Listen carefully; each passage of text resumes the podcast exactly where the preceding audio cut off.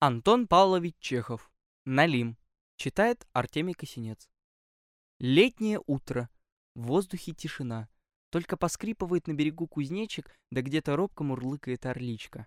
На небе неподвижно стоят перистые облака, похожие на рассыпанный снег. Около строящейся купальни, под зелеными ветвями ивника, барахтается в воде плотник Герасим.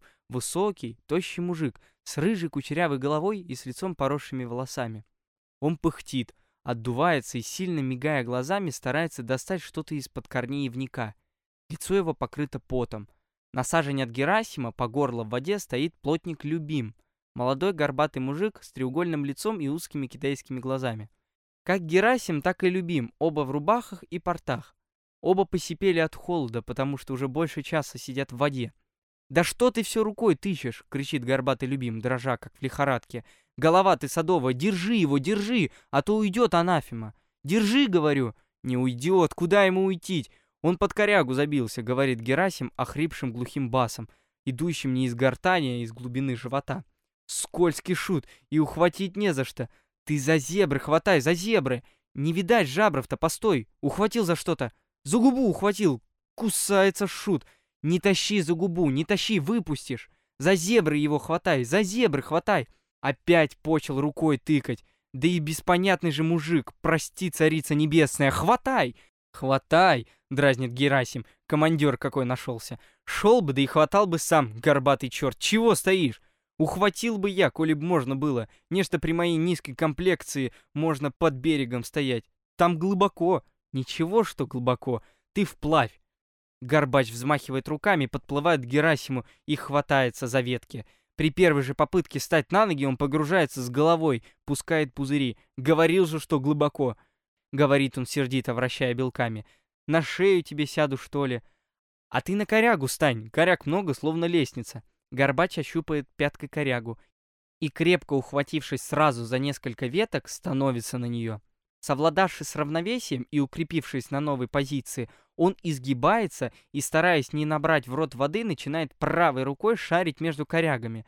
Путаясь в водорослях, скользя по мху, покрывающему коряги, рука его наскакивает на колючие клешни рака. «Тебя еще тут черта не видали!» — говорит любимый, со злобой выбрасывает на берег рака. Наконец рука его ощупывает руку Герасима и, спускаясь по ней, доходит до чего-то слизкого, холодного. «Вот он!» — улыбается любим. «Здоровый шут! Оттопырь-ка пальцы! Я его сейчас... За зебры! Постой, не толкай локтем! Я его сейчас... Сейчас дай только взяться!» Далече шут под корягу забился, не за что и ухватиться. Не доберешься до головы. Пузо одно только и слыхать. Убей меня на шее, комара жжет. Я сейчас под зебры его. Заходи сбоку, пхай его, пхай, шпыняй его пальцем.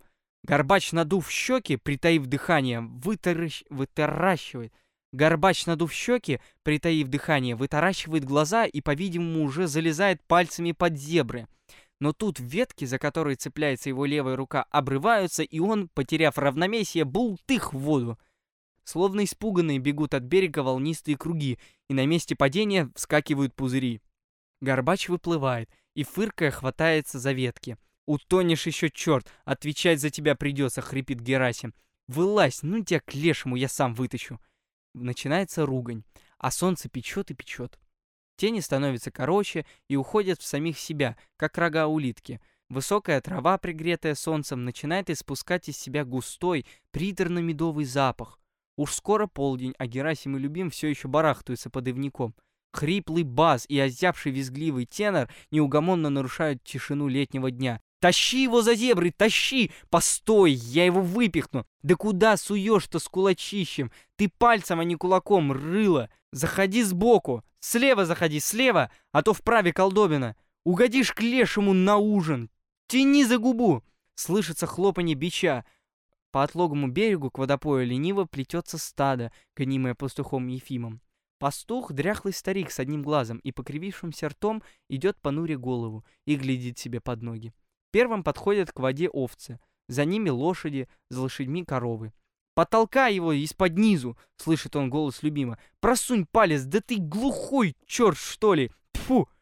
«Кого это вы, братцы?» — кричит Ефим. «Налима! Никак не вытащим! Под корягу забился! Заходи сбоку, заходи, заходи!» Ефим минуту щурит свой глаз на рыболовов. Затем снимает лапти, сбрасывает с плеч мешочек и снимает рубаху. Сбросить порты не хватает у него терпения, и он, перекрестясь, балансируя худыми темными руками, лезет в портах в воду. Шагов 50 он проходит по илистому дну, но затем пускается вплавь. «Постой, ребятушки!» — кричит он. «Постой, не вытаскивайте его зря! Упустите! Надо умеючи!» Ефим присоединяется к плотникам. И все трое, толкая друг друга локтями и коленями, пыхтя и ругаясь, толкутся на одном месте — Горбатый любим захлебывается, и воздух оглашается резким судорожным кашлем. «Где пастух?» — слышится с берега крик. «Ефим! Пастух, где ты? Стадо в сад полезло! Гони, гони из саду, гони! Да где же он, старый разбойник?» Слышатся мужские голоса, затем женские. Из-за решетки барского сада показывается Андрей Андреевич в халате из персидской шали и с газетой в руке. Он смотрит вопросительно по направлению криков, несущихся с реки, и потом быстро семенит к купальне. «Что здесь? Кто орёт?» — спрашивает он строго, увидав сквозь ветви ивника три мокрые головы рыболовов. «Что вы здесь копошитесь?» Р «Рыбку ловим», — лепечет Ефим, не поднимая головы. «А вот я тебе задам рыбку. Стадо в сад полезло, а он рыбку. Когда же купальня будет готова, черти? Два дня как работаете, а где ваша работа?» «Бу будет готово!» — кряхтит Герасим. «Лето велико, успеешь еще вышескородье помыться». Фррр, никак вот тут с налимом не управимся. Забрался под корягу и словно в норе, ни туда, ни сюда. «Налим?» — спрашивает барин, и глаза его подергиваются лаком. «Так тащите его скорее! Уже дашь полтинничек, удружим, ежели здоровенный налим, что твоя купчиха, стоит вышескородье полтинник за труды». «Не мне его, любим, не мне, а то замучишь! Подпирай снизу! Тащи-ка корягу кверху, добрый человек! Как тебя? Кверху, а не к низу, дьявол!» «Не болтайте ногами!» Проходит пять минут, десять. Барину становится не втерпёшь. «Василий!» — кричит он, повернувшись к усадьбе. «Васька, позови ко мне Василия!» Прибегает кучер Василий. Он что-то жует и тяжело дышит. «Полезай в воду!» — приказывает ему барин. «Помоги им вытащить Налима!» Налима не вытащит. Василий быстро раздевается и лезет в воду. «Я сейчас!» — бормочет он. «Где Налим? Я сейчас! Мы мигом!» «А ты бы ушел, Ефим! Нечего тебе тут старому человеку не в свое дело мешаться. Который тут Налим? Я его сейчас... Вот он! Пустите руки!» «Да чего пустите руки? Сами знаем! Пустите руки! А ты вытащи!» «Да не, что его так вытащишь! Надо за голову, а голова под корягой! Знамо дело, дурак! «Ну не лай, а то влетит, сволочь! При господине барине и такие слова!» — лепечет Ефим. «Не вытащите вы, братцы, уж больно ловко он засел туда.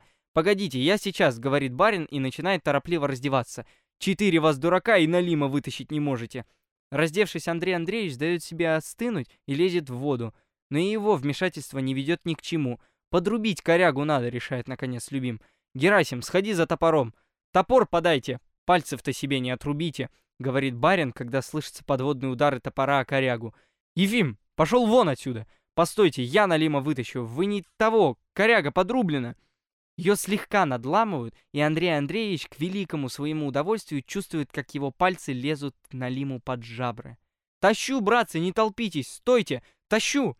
На поверхности показывается большая Налимья голова, и за нею черное аршинное тело. Налим тяжело ворочает хвостом и старается вырваться. «Шалишь, дудки брат? Попался? Ага!» По всем лицам разливается медовая улыбка. Минута проходит в молчаливом созерцании. «Знатный Налим!» — лепечет Ефим, почесывая под ключицами. «Чай фунтов десять будет!» «Да», — соглашается барин, — «печенка-то так и отдувается, так и прет ее изнутра». «Ах!» Налим вдруг неожиданно делает резкое движение хвостом вверх и рыболовы слышат сильный плеск. Все растопыривают руки, но уже поздно. Налим, поминай, как звали.